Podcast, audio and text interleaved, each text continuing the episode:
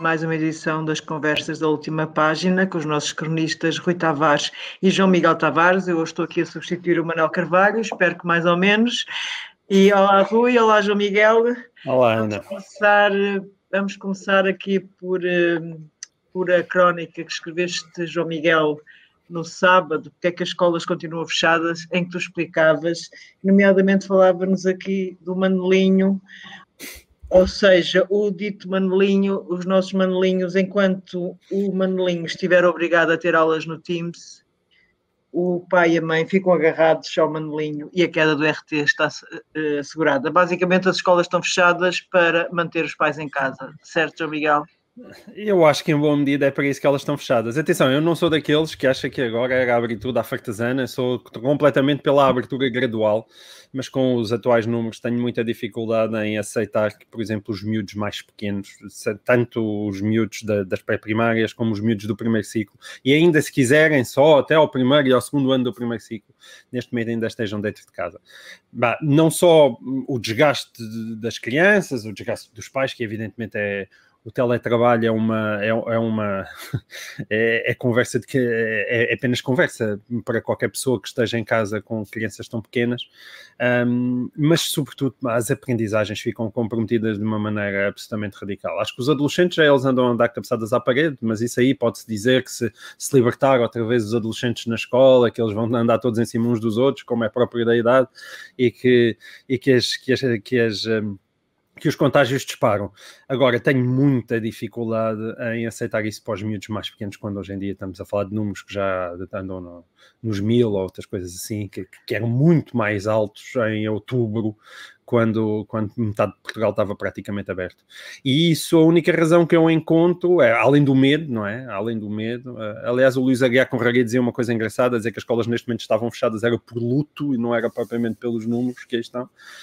Um, um, eu acho que é por um lado esse, esse, esse medo, mas bem, depois a dificuldade que eu acho que, nós, que o Estado tem em implementar aquilo que é mais difícil, ou seja, a capacidade de testagem, uh, andar a, a vigiar uh, a sério, a seri seriamente um, as escolas uh, e, as, e as, o ensino primário e o ensino pré-primário.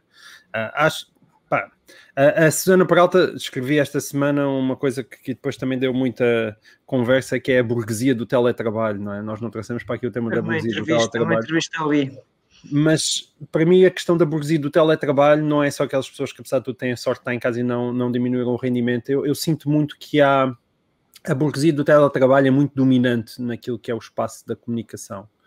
E, e, e, e acho que nós, nós não temos consciência do nosso próprio privilégio, muitas vezes, e não percebemos como, como isto é devastador para, para classes sociais que não chegam aos lugares da fala.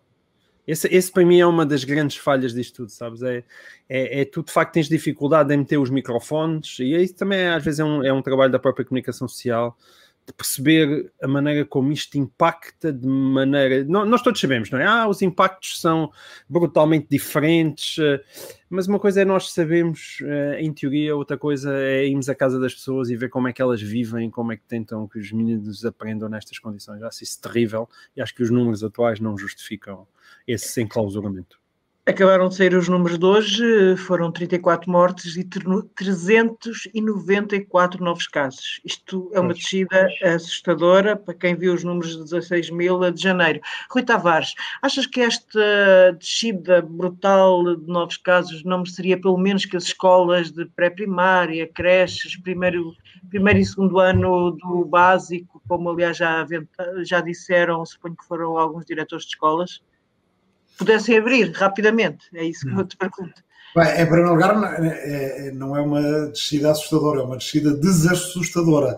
Ou desassustadora, seja, claro. E, e, isso e isso traz em si também um problema, é, porque vamos sentir um movimento grande de relaxo por parte das pessoas. Ou seja, já não há medo, não é? É, e nós estamos ainda numa situação bastante complicada. Portanto, vamos por partes. Uh, têm razão as pessoas que dizem que a escola fechada, na prática, e só com aulas em, em, em, em regime distanciado, uh, aumenta as desigualdades, cria problemas dificilmente reversíveis ou mesmo irreversíveis em termos da progressão escolar destas crianças e destes jovens, uh, e, e, portanto, que deveria ser, ainda por cima, tendo em conta que as escolas não são focos de infecção, deveria o desconfinamento começar pelas escolas e, eventualmente, o desconfinamento não deveria ter ocorrido ou deveria ter, deveria, deveriam ter sido acauteladas as coisas de maneira a que não precisássemos de confinar nas escolas. Têm razão também as pessoas que, na verdade, assumindo mais ou menos, tomam as decisões com o critério de que o João Miguel falava na crónica dele.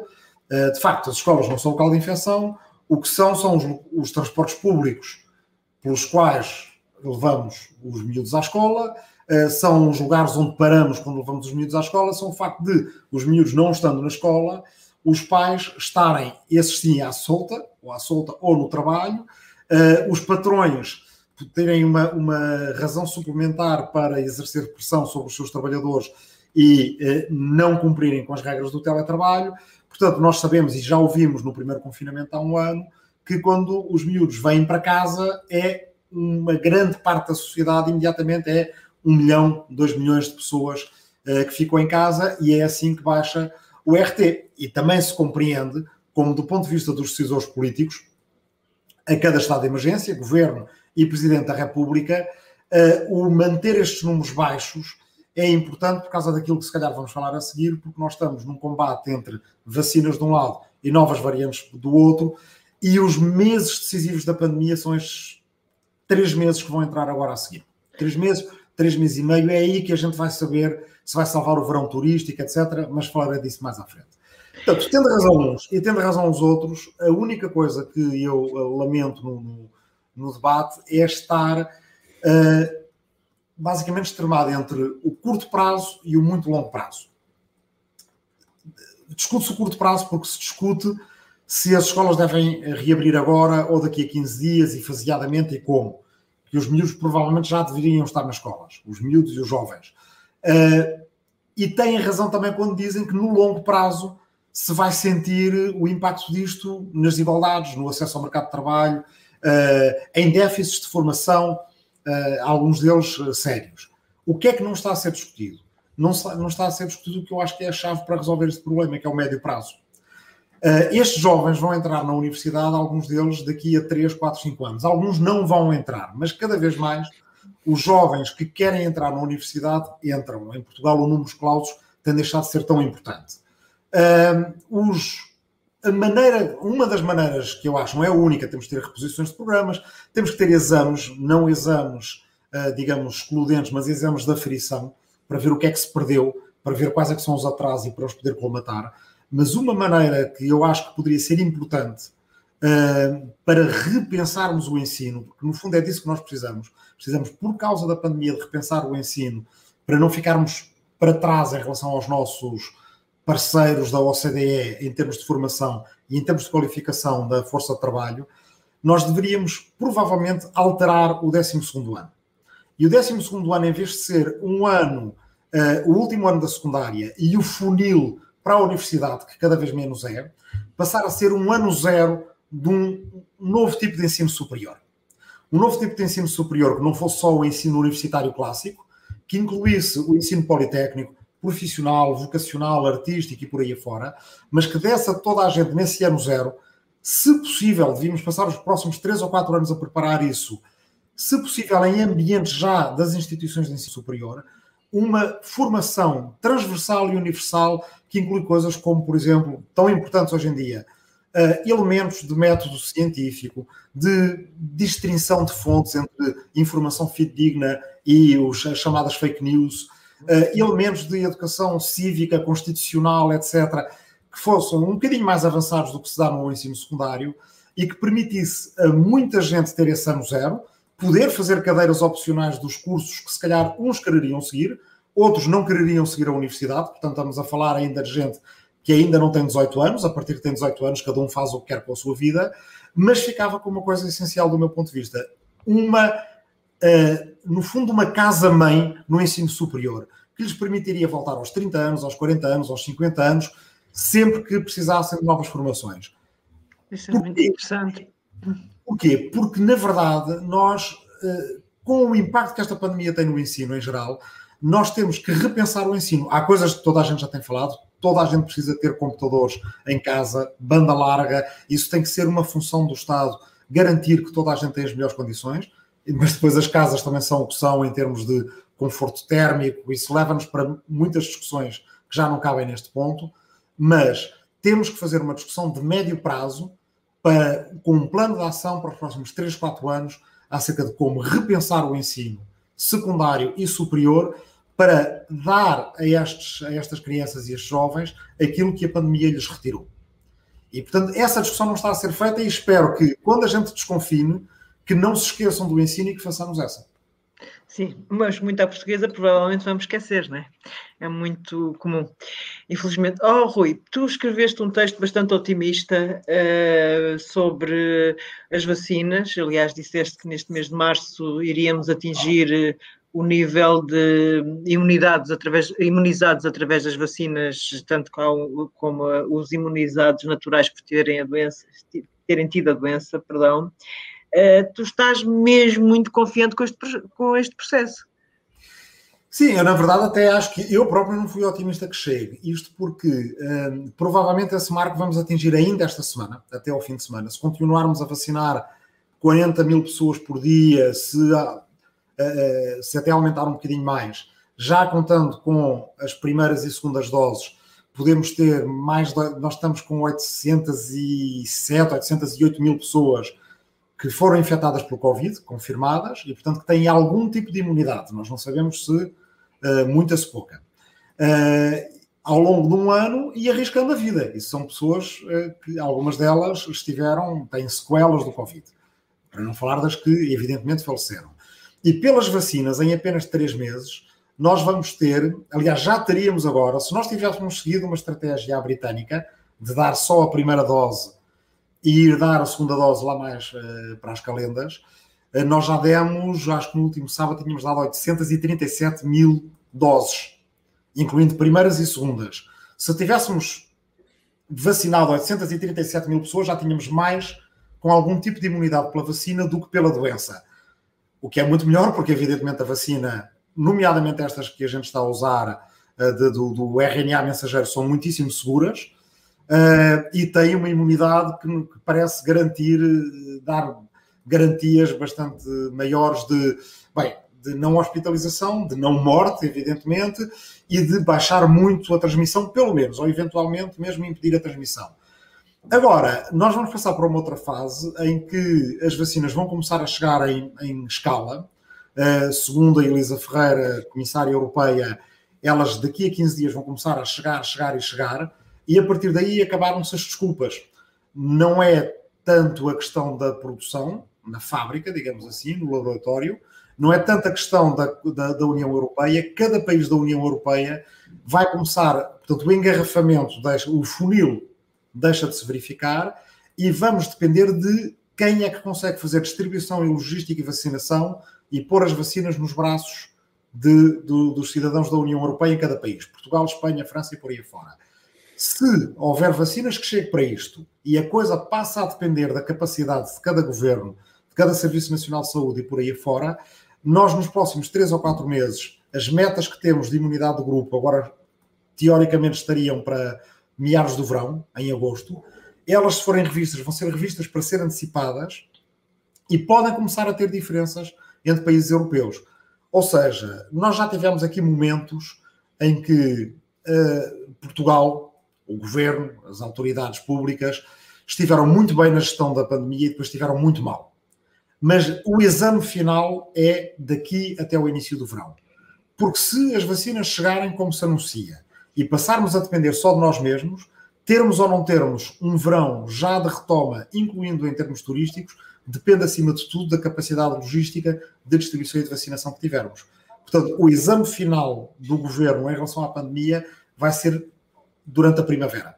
21 de março a 21 de junho, as contas fazem-se no fim e agora vamos ver se eles têm unhas para esta guitarra. João Miguel, eh, partilhas do otimismo de, do Rui eh, sobre este processo de vacinação, que aliás começou muito mal na União Europeia, como nós sabemos. Eu, eu, por mim, eh, qualquer pessoa que tenha otimismo, tem de sempre saltar para dentro desse comboio em andamento. Acho que otimismo é tudo aquilo que nós precisamos. Rui Tavares ao poder, rapidamente. Rui, devia estar, devia estar junto com, devia estar junto com, o, com o vice-almirante. Há um leitor que dizia que tu dizias mal de tudo, estás a ver? Não, é, lá, diz lá qualquer coisinha boa, João Miguel. Diz uma não, coisinha os, le boa. Os leitores, os leitores dizem que, que eu digo não. mal tudo. É, eu não digo nada. Um, leitor, bastante um, leitor, um leitor. Não, não, sim, não, mas eh, eu acho é que o nosso trabalho enquanto, enfim, quem escreve nos jornais é sobretudo dizer mal das coisas com uma ou outra exceção, mas é, dizer mal das coisas é o nosso trabalho mais nobre. Eu nunca percebi porque é que no jornalismo as pessoas apontam, vocês estão sempre a dizer mal, ah, mas dizer mal é esse o trabalho, é o, o trabalho do jornalismo, é, é, é o velho trabalhinho do watchdog é muitas vezes pouco valorizado. Essa, esse... Muito pouco, muito pouco. Tudo. Então, aquelas cartas abertas que nós já vamos Exato, falar. Que a gente a já vai falar. É, mas as pessoas deviam ver tudo o que de bom existe em, em nós passarmos o tempo a, a, a, dizer mal. É como cá em casa, também levo a maior parte dos tempos, levo muito mais tempo a dizer mal dos meus filhos do que a dizer bem deles, mas muito mais. Isso não significa, evidentemente, que a gente uh, não, não goste deles eu quero muito que o. Eu não percebo o suficiente de, de vacinação nem de Covid um, para, para, para, para saber se, até que ponto a análise do Rui é, é, é, é rigorosa ou não. Eu, eu, espero muito que ele esteja certo, porque até hoje eu tenho muitas dúvidas sequer. Quando, quando o Rui diz que o governo teve muito mal na primeira parte e teve muito bem na, na primeira fase e depois teve muito mal na segunda, eu até hoje acho que vamos esperar ainda mais uns anitos para perceber quem é que esteve bem e quem é que esteve mal, porque a sensação que eu tenho é que isto, sobretudo, é sorte. Mais sorte que outra coisa. Acho que ainda ninguém percebeu bem como é que aquilo se mexe, como é que o, como é que o vírus se alastra.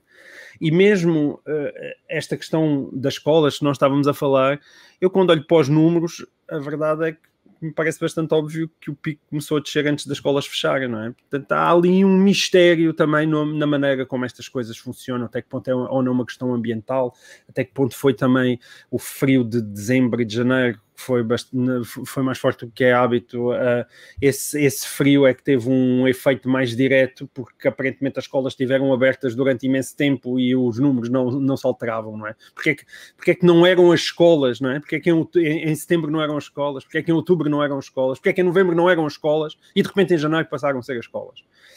Um, não é fácil explicar isso, não é fácil explicar isso. Um, mas como, como qualquer um de. Ah, eu não tenho muito a dizer sobre esse assunto, acho que como qualquer um, estamos todos à espera dos novos Roaring Twenties, né? e que a partir do momento que isto acabe, vamos todos para os bares embebedar-nos de manhã à noite e vai ser uma loucura, e portanto vamos todos a sair em 2022, andaremos todos a dançar nas ruas.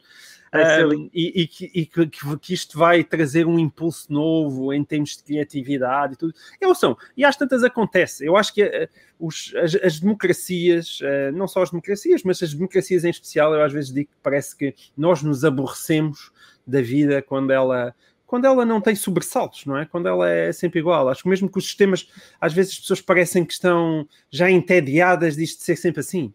E, e, às vezes estas, estas crises, nós felizmente já não temos guerra, já não temos aquelas alturas apocalípticas e em que tanta gente sofre e morre, então de vez em quando se calhar precisamos que a cristaleira seja abanada por casos como estes, como pandemias como estas, para nós voltarmos a olhar para o mundo de uma outra maneira e até nos sentimos politicamente revigorados e, e a sociedade como um todo sofra, possa sofrer um, um, abanão. Enfim, isto era para tentar ter um discurso, não consigo ser tão otimista como o Rui, mas, eh, mas para tentar dar aqui um toquezinho de olha, quem sabe, quem sabe uh, os, os, empreendedores vêm com mais vontade de empreender e, e de, de, fazer coisas novas um, eh, a partir de 2021 e 2022. Eu espero que ele tenha, ele, que ele tenha razão e que não venha nenhuma quarta vaga a caminho, porque isso é, é terrível para, para Portugal e para a economia portuguesa. Vamos aguardar pelos loucos anos 20 do século XXI. sim, Acho sim. que estamos todos a precisar. Uh, João Miguel, a tua crónica, o título da tua crónica é O Respeitinho Não É Bonito, e depois esta semana fizeste um título de crónica eh, ter ou não ter respeitinhas a questão. Estamos a falar de uma carta aberta às televisões generalistas nacionais que foi publicada no público, onde tu dizes que há ali passagens que poderiam ter saído diretamente de um discurso do Presidente do Conselho, leia-se da ditadura. Basta Sim. ler com voz flausina e sotaque beirão. Sim. Sabes que eu experimentei a fazer isso, mano. experimentei fazer isso cá em casa. Foi. aos miúdos. Eu experimentei ler a parte, da, eu não vou repetir aqui porque tenho vergonha, mas eu experimentei ler, ler parte da carta com a voz do Dr. Oliveira Salazar, com aquele sotaque muito, e aquilo funciona mesmo, aquilo a sério, funciona na perfeição. Desculpa, mas ias perguntar mas, um Não, ia perguntar que de facto isto é surpreendente que tantas pessoas que nós respeitamos, e muitas delas, uma grande parte delas tenham, tenham assinado uma coisa destas. É porque de facto neste país o respeitinho ainda é muito bonito. Admito que algumas tenham, tenham assinado aquilo sem quase ver, porque nós sabemos como é que os abaixos assinados funcionam em Portugal. Eu voto nessa. Muitas vezes, opá, está bem, está bem, ok e assina-se, certo? E pumba, uh, é, eu acho mas que sim. Quem é, se, quem, quem é que se lembrou de uma coisa destas?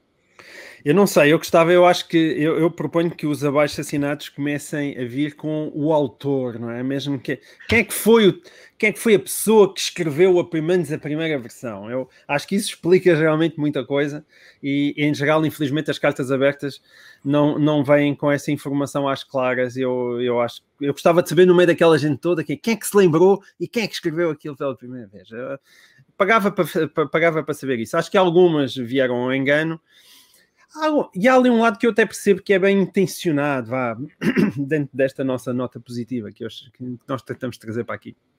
No sentido em que sim, os telejornais em Portugal são ridiculamente compridos. Pá, isto é o país em que os telejornais demoram uma hora e meia, é uma coisa inconcebível, não, tem, e, pá, e encha e encha, e, e, as pessoas às vezes é, ah, e, pá, e, e, sim, os telejornais abrem sempre com os números, e depois abrem, os telejornais dizem todos a mesma coisa, nos vários canais, parece que estamos sempre a ver as mesmas notícias, enfim, quem faz jornais em papel também é uma crítica recorrente, acho que em Portugal muitas vezes estamos todos à molhada a discutir os mesmos assuntos, e todos com os holofotes em cima de um assunto específico, e depois à nossa volta há uma, uma mancha gigantesca de escuridão onde ninguém se lembra de virar para lá os holofotes. E portanto, acho que nós todos, até no, no jornalismo, falhamos. Enquanto ah, existe o lado de pack journalism, e é mesmo, é mesmo um jornalismo de matilha, nós tendemos claro. excessivamente a andar atrás dos mesmos assuntos. E por esse lado eu até simpatizo. O problema é depois quando dás o, o salto e, e vais começar a analisar o tom dos, dos telejornais e aquele e depois o próprio tom da carta, que era aquele lado muito incomodado do género, mas é, era uma coisa também cavaquista do deixem-nos deixem trabalhar, porque é que andam a incomodar os senhores do governo e os senhores médicos que tão, tão bem se têm esforçado. Isso de facto é inacreditável, é, é uma coisa, porque o, o maior problema de Portugal não é falta, não é o excesso de escrutínio do governo, nunca foi. Nunca foi. O problema de Portugal, eu às vezes dizia isso, nomeadamente até, eu até às vezes me apanho a defender o Correio da Manhã quando as pessoas começam a gritar contra o sensacionalismo do Correio da Manhã. Até o, o certamente que o Correio da Manhã às vezes é sensacionalista, mas não é o maior problema da, da, da comunicação social portuguesa. Nem de perto, nem de longe, nem nunca foi. É muitas vezes o poder, seja o poder político, seja o poder económico, é a falta de liberdade, é a falta de meios, é, é, é de facto as pessoas não serem às vezes mais acutiladas cintilantes, mais. É o respeitinho, não é? É o respeitinho que é tão bonito. E ver aquelas pessoas a escreverem é. aquilo é de facto muito discursoante, com a graça. Uh, quando, quando vamos para, para a esquerda-direita, que é de facto aquilo, a maior parte daquelas pessoas são pessoas de esquerda que assinam aquilo, e depois houve muita gente que gozou e bem com o Vasco Lourenço, porque vem Vasco Lourenço capitão de Abril, parece que é a profissão dele, a gente gozava com isso, isto é a profissão de Vasco Lourenço agora é ser capitão de Abril. Um, e, e, e dá-me essa ideia que é que de facto hoje em dia a esquerda é a grande força conservadora uh, do Portugal 2021. Lamento imenso. O, o, o grande, estás grande aproveitar, estás a aproveitar aquela é verdade, é verdade. Concordas João Miguel? É verdade, é verdade. Lamento, o PS é o grande, é sobretudo, é, é pá, sim. Mas a gente pode ser que a gente debata aí a propósito disso. Acho que sim, acho que a esquerda é o grande conservador são os grandes conservadores de hoje em dia. Mas eu, eu tiro o Rui, o Rui disso, eu tiro o Rui disso. O Rui, o Rui, pode, o Rui não é conservador. Achas que a carta pode levar, pode-se concluir que a esquerda é conservadora? Por causa de factos da maior parte serem pessoas de esquerda que assinam a carta, ou pelo menos a esmagadora maioria? O, o João Miguel hoje parece que está apostado em, em, em importar os, os meus trolls da minha caixa de comentários para a caixa de comentários dele. Agradeço, pá, Não, não do público, não da caixa de comentários do público, não há trolls na caixa de comentários público. Uh, agradeço para do fundo do coração. Não, eu acho que a carta tem, tem enfim, quer dizer, um, um se tem uma virtude é que se, é de se dirigir às direções dos, dos canais generalistas e de não de se dirigir a alguma autoridade uh, que pretensamente pudesse resolver os, os problemas de que a carta fala. Uh, e isso seria, de facto, uma coisa grave, porque configuraria uma, um apelo à autoridade para interferir no poder independente da imprensa, e acho que, uh, na medida em que muitas pessoas que assinam a carta são pessoas de esquerda e são pessoas que, que uh, muitas delas, de quem eu gosto muito também, nós à esquerda temos que ter muita atenção, como a direita tem que fazer a mesma atenção, para, para, enfim, para as coisas que defendemos enquanto temos uma maioria poderem ser coisas defensáveis quando estivermos em minoria. Uh, esperamos nós, é da natureza das coisas e é da natureza de uma democracia que funciona bem, que nós estejamos em minoria. É natural e é até salutar que daqui a uns tempos venhamos a estar em minoria. A preocupação é, do meu ponto de vista, qual é que é o tipo de maioria que vai estar do outro lado. E se é uma maioria que respeita o Estado de Direito, direitos fundamentais e democracia ou não, e acho que a mesma preocupação é uma preocupação que faz sempre sentido, venha ela de onde vier. Uh, e eu não quero, tenho bati-me contra isso nos últimos 10 anos, uh, que um dia haja, uh, como há na Hungria, uma espécie de ERC que tenha funções, independentemente de discutirmos se a ERC em Portugal funciona ou não funciona, a da Hungria funciona demais. E acabou de atirar mais uma rádio, a última rádio independente que havia na Hungria uh, para fora do mercado, não podem, não têm frequência, não podem emitir em canal, uh, digamos, rádio comum, porque em onde, por, por canal radiofónico, uh, porque também, entre outras coisas, por causa disto. Os ministros do Fidesz acham que não são tratados com equanimidade, acham que as notícias não são dadas factualmente como eles acham que os factos são, e, no caso, o governo húngaro tem uma ferramenta para implementar este tipo de desidratos e vem de outro campo. E, portanto, eu não, eu não quero que ninguém tenha, nem à esquerda nem à direita, porque acabam sempre por ser mal utilizados. Portanto, virtude que a carta tenha é que se dirija aos diretores de informação, que se dirija aos jornalistas e que a eles faça o seu apelo sem passar uh, pelo Estado, pelo governo, ou quer que seja. Uh, e de facto há muito no, nos canais uh, de televisão em Portugal que funciona mal. Uh, e eu não respondo a isso escrevendo cartas abertas, respondo a isso vendo menos televisão do que via no resto da minha vida. mas parece-me que de facto a preocupação é uma preocupação que, que é efetivamente mais conservadora. Não sei se tem a ver mais com um critério político ou de campo ideológico ou um critério geracional e parece uma carta que corre esse risco de parecer uma carta de outro, de outro tempo e, e, portanto, ser contraproducente em relação àquilo que, que, que se pretendia. Uh, há muito para discutir acerca da maneira como é feita a informação em Portugal. Uh, se calhar o um modelo carta aberta, pelos vistos, não é o mais eficaz de fazer essa discussão. Bem, vamos passar para duas perguntas dos leitores, que hum, vou colocar uh, aos dois. O leitor João Pedro Val Teixeira pergunta que eu passo a citar, que nas suas mais recentes incursões no domínio da política externa, a União Europeia não se tem propriamente coberto de glória. Uh, lembra a visita do Sr. Borrell a Moscovo uh, e lembra, diz, na opinião de muitos, o acordo de investimento com a China. Uh, pode ou é a União Europeia tão diversa no seu seio e com a, a necessidade e a exigência da decisão por unanimidade algum dia vir a mostrar alguma coisa que vale a pena, estou a citar, uh, não se arrisca a cair no ridículo e descair para meras proclamações tipo Miss Universo. João Miguel Tavares, é o é Miss. Universo em termos de em política termos... externa? Sim, sim, voto na Miss Universo, sim. Acho, acho, acho muito difícil ser mais do que, do que Miss Universo, porque para haver uma, uma, É exatamente pelas, pelas razões que o leitor estava a apresentar, porque isso implica, para haver uma visão externa, não é? É preciso, em primeiro lugar, ver uma visão interna. E o problema é que essa visão interna, como todos nós sabemos, é brutalmente fragmentada por inúmeras razões, entre as quais, por exemplo, a questão da Hungria, que agora o Rui Tavares estava a falar. E, e sem haver essa, essa coerência que ninguém, que ninguém imagina como é que é possível, porque estamos a falar de países muito diferentes entre si, com níveis de riqueza muito diferentes, não é? Com interesses políticos muito distintos, que historicamente conseguem um milagre. Para mim, a União Europeia é de facto um milagre. É? Nós, sempre nesta nota otimista que nós propusemos para este programa, é bom às vezes sublinhar isso. Nós às vezes damos como óbvio como óbvias, aquelas coisas que é garantida, já nascemos, uns, hoje em dia já muita gente nasceu cá dentro, ou não imaginamos as coisas de outra maneira, mas de facto a União Europeia em si é um milagre.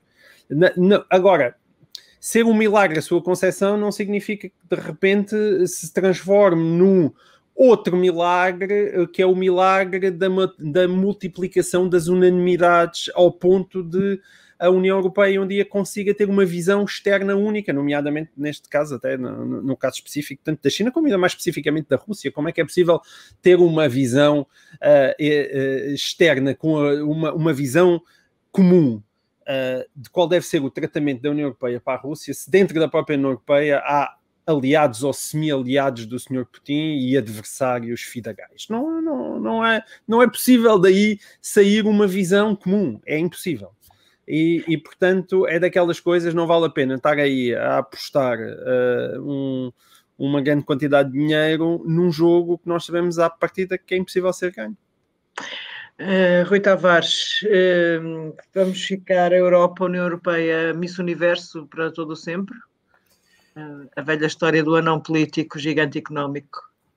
Bem, sim, quer dizer, essa, essa descrição aplica-se ainda, quer dizer, de facto a União Europeia é muito bom a negociar as coisas que estão nas suas áreas de competência e, e para as quais tem, tem uma, uma, uma base de conhecimento de e de, e de alto funcionalato público uh, ímpar no mundo, quer dizer, para negociar uh, tratados comerciais, provavelmente não há quem o faça no mundo uh, melhor do que a União, a União, Europeia, talvez os Estados Unidos se aproximem, mas quer dizer, vê-se como é que foi a negociação do Brexit e como é que foi ter alguém como o Michel Barnier a negociar com o Reino Unido, mesmo nas coisas em que o Reino Unido proclamou vitória, como por exemplo em relação às pescas, logo nas semanas seguintes já estavam a dizer que era preciso renegociar tudo, que é normalmente indicação de que não foi bem negociado, e mesmo este acordo com a China é um acordo que, uh, bem, enfim, quer dizer, de certa forma preenche a lacuna do mal que já tinha sido feito, que tinha sido feito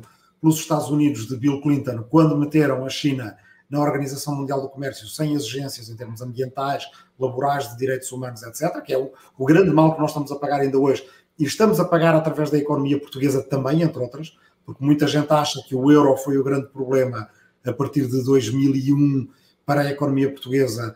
Eu uh, sou da opinião de que a entrada da China na Organização Mundial do Comércio foi o nosso grande problema. Passaram a produzir e a exportar aquilo que nós também produzíamos ainda mais barato, ao passo que passaram a comprar a sério tudo aquilo que os alemães uh, produzem, carros, televisões, etc. E, portanto, isso tornou inevitavelmente assimétrica a evolução da economia interna europeia e é o grande problema. E este tratado com a China, eh, enfim, tenta reequilibrar, as empresas chinesas podem comprar empresas na Europa, nós sabemos bem, em Portugal, a EDP, não é? Comprada pela, eh, pela, pela, por uma empresa que basicamente é uma empresa do, pública de um país gerido por um partido comunista. E, portanto, Central. Uma, uma, numa, numa, numa espécie de curto-circuito entre neoliberalismo e, e, e e, digamos, capitalismo de Estado marxista. Uh, mas depois, por outro lado, viramos para o caso da Rússia e ne, ne, para o lado do anão político, depois do gigante económico, e de facto, quer dizer, o que se passou ali com aquela ida do, do Sr. Borrell uh, a, a Moscovo foi um exemplo de como, em termos políticos, em termos de, de, de estratégia autónoma para lidar com o nosso maior vizinho em questões de direitos humanos, democracia e esfera de influência entre a, Rússia e a União Europeia, bem, quer dizer, digamos, a União Europeia não está muito bem preparada pelas razões de que falava João Miguel Tavares. Há sempre vetos cruzados. O Sr. Orban é um aliado de Putin e está sempre a vetar qualquer tipo de condenação do que se passa em termos de direitos humanos na, na Rússia. mas depois também podia haver melhores intérpretes. E desse ponto de vista, o Sr. Borrell é um intérprete muito fraco, a verdade tem que ser dita. Foi para Moscovo, decidiu ir sozinho, uh, uh, decidiu escrever uma carta antes a anunciar que estava a fazer uma coisa de muito especial, publicou no público, entre outros jornais europeus, a dizer: não, está na hora de fazer diferente em relação à Rússia. Quer dizer, pretendeu fazer aquilo que nenhum secretário de Estado norte-americano dos mais experientes, dos mais experientes nem uma Hillary Clinton, nem agora um Anthony Blinken, jamais faria. E o Sr. Borrell achou que conseguiria fazer, sem ter os Estados-membros com ele. Chegou lá, no próprio dia foi destratado pelo, pelo uh, Ministro dos Negócios Estrangeiros Lavrov e no mesmo dia foram expulsos três diplomatas europeus de Moscou. Bem, quer dizer, não poderia ser mais enxovalhado e isto era uma coisa que ele podia ter evitado. Ele não precisava de unanimidade para decidir ficar em Bruxelas, no Berlemont e poupar-se uma viagem humilhante. Uh, daqui a cerca de um ano e meio vai ser a altura, não menos do que isso, daqui a meio ano vai ser a altura de discutir uh, os mandatos a meio de mandato. Uh, portanto, podem ser substituídos regularmente, entre outros, do alto representante para a política exterior Seria uma coisa bastante má uh, para a Espanha, porque seria Espanha enxovalhada com isso e o primeiro-ministro Pedro Sánchez, mas acho nitidamente que Borrell está na calha para poder ser substituído e se houvesse alguma meritocracia nessa discussão, ele deveria ser substituído porque está a fazer a União Europeia passar por vergonhas que seriam escusadas. Uma humilhação completa. Vamos para a última pergunta do leitor Bruno Santos Branco. Ele gostaria de saber o que pensam os Tavares Rui e João Miguel, de, de, dois blocos no futuro, o bloco PCP-PS de um lado, do outro PSD e Iniciativa Liberal e CDS. No fundo, ele pergunta se isto será um formato de dois blocos estanques, tal como acontece nos Estados Unidos. Mas aí são dois partidos. Não, portanto, nos Estados Unidos, cada um dos partidos tem que ser uma coligação, não é? Uh, neste momento, a coligação do Partido Democrático ela é mais plural, não é? Porque inclui desde os progressistas uh, das duas costas, uh, não é, do Atlântico e do Pacífico, há, há, muitos neoliberais ou assim chamados uh, à volta do mundo da finança do Wall Street, mas depois as minorias de imigrantes, de LGBT, por aí afora. E portanto é uma, é uma coligação mais heterogénea. A do, do Partido Republicano é também uma coligação que inclui conservadores, inclui, digamos, o do partido, os evangélicos, e inclui o velho Partido Republicano pró-mercado. Uh, bem, mas essa coligação, apesar de tudo, é mais homogénea, está mais no interior do país, e, portanto, aquilo que nós em Portugal temos entre vários partidos, nos Estados Unidos, por causa do sistema eh, eleitoral uh, que se chama First Past the Post, é um sistema maioritário uh, em que quem tem mais um voto mesmo que não tenha uma maioria absoluta, ganha o representante no Congresso, de facto, nos Estados Unidos praticamente só faz sentido haver dois partidos. E lá dentro faz sentido haver uma heterogeneidade tão grande como aqui a gente, às vezes até maior do que aqui nós temos entre vários partidos. Eu acho que o nosso sistema mais de referência, mais parecido, aquilo para que estamos a caminhar, é o holandês. É? Na Holanda há, neste momento, nove ou dez partidos no Parlamento, Uh, muitos, nenhum tem mais do que 20%, muitos têm em torno de 10%, e depois as coligações do governo têm 4 ou 5 partidos. Uh, nós vamos ter um problema, é que o nosso sistema eleitoral não é igual ao holandês, onde tem um círculo único nacional, mas o nosso sistema eleitoral vai, uh, principalmente nos grandes círculos eleitorais, Lisboa e Porto, potenciar a dispersão, as pessoas começam a descobrir que podem votar iniciativa liberal, que podem votar livre, que podem votar PAN, que podem votar uh, outros pequenos partidos que possam vir a surgir e os seus votos não são desperdiçados, metem lá deputados à mesma. E a, a sondagem que hoje aparece da, uh, na DN-TSF-JN também dá a, uh, dá a indicação de que poderíamos ter sete, oito partidos no Parlamento se, essa, se as eleições fossem amanhã.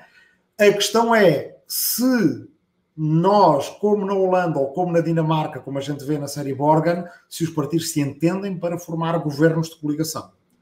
E aí teríamos uma grande geringonça à esquerda, uma grande geringonça à direita, e eventualmente não seria, não seria impossível haver uma espécie de geringonça de centro se nenhuma das outras duas funcionasse, mas a grande questão é essa. Ter vários partidos na Assembleia da República é a fase, digamos, fácil. Eles entenderem-se depois das eleições é a fase difícil, mas tudo indicaria para que fôssemos para um sistema mais tipo holandês, as pessoas votavam pelo coração e depois os políticos que se entendessem. Hum. João Miguel, o que é que achas da pergunta do leitor? Dois blocos como nos Estados Unidos ou ali um fenómeno mais holandês como de, defende, afirma o Rui Tavares? Eu concordo com, com, o que o Rui está a dizer até agora. Sim, concordo com aquilo tudo.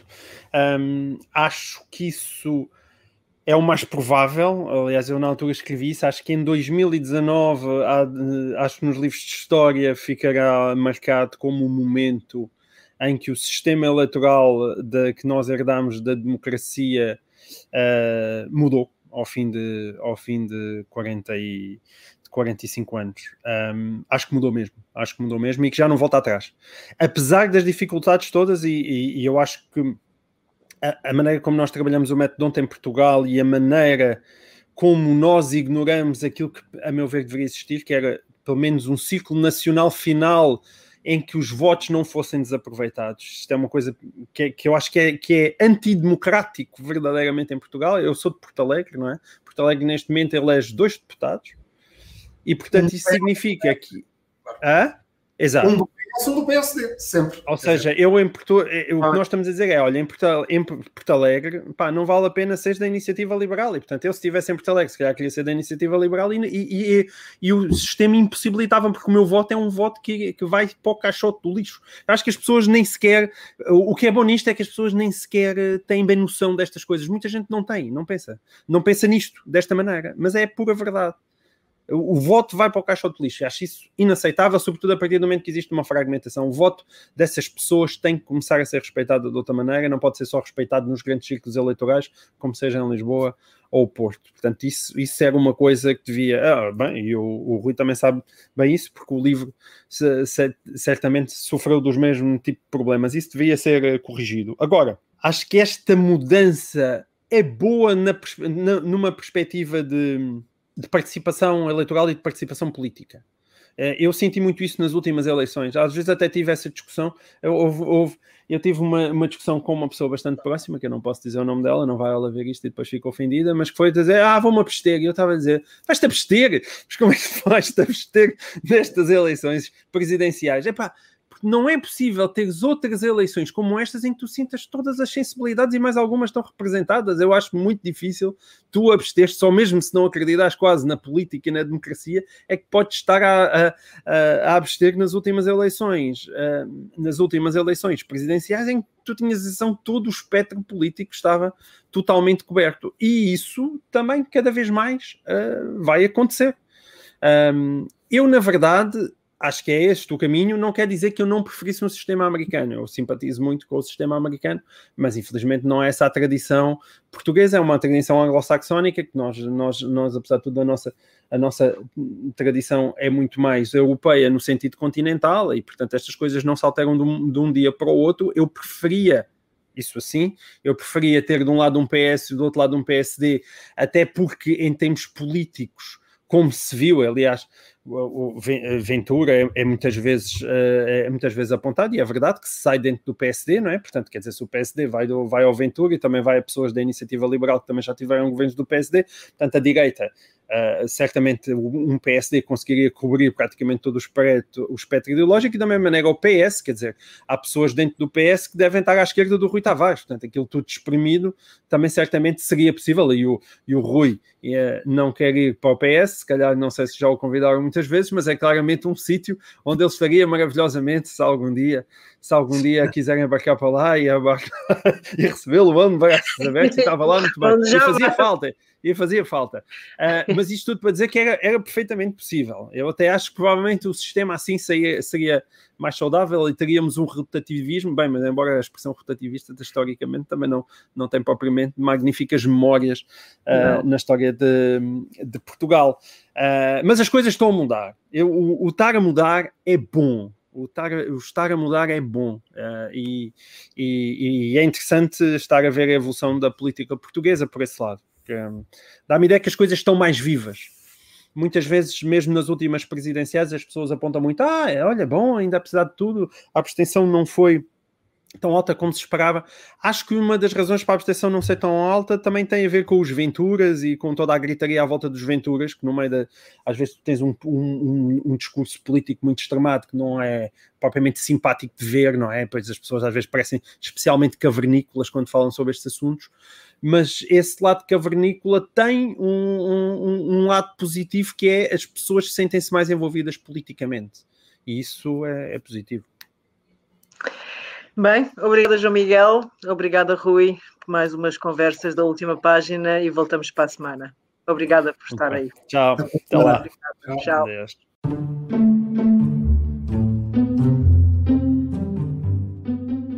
O público fica no ouvido.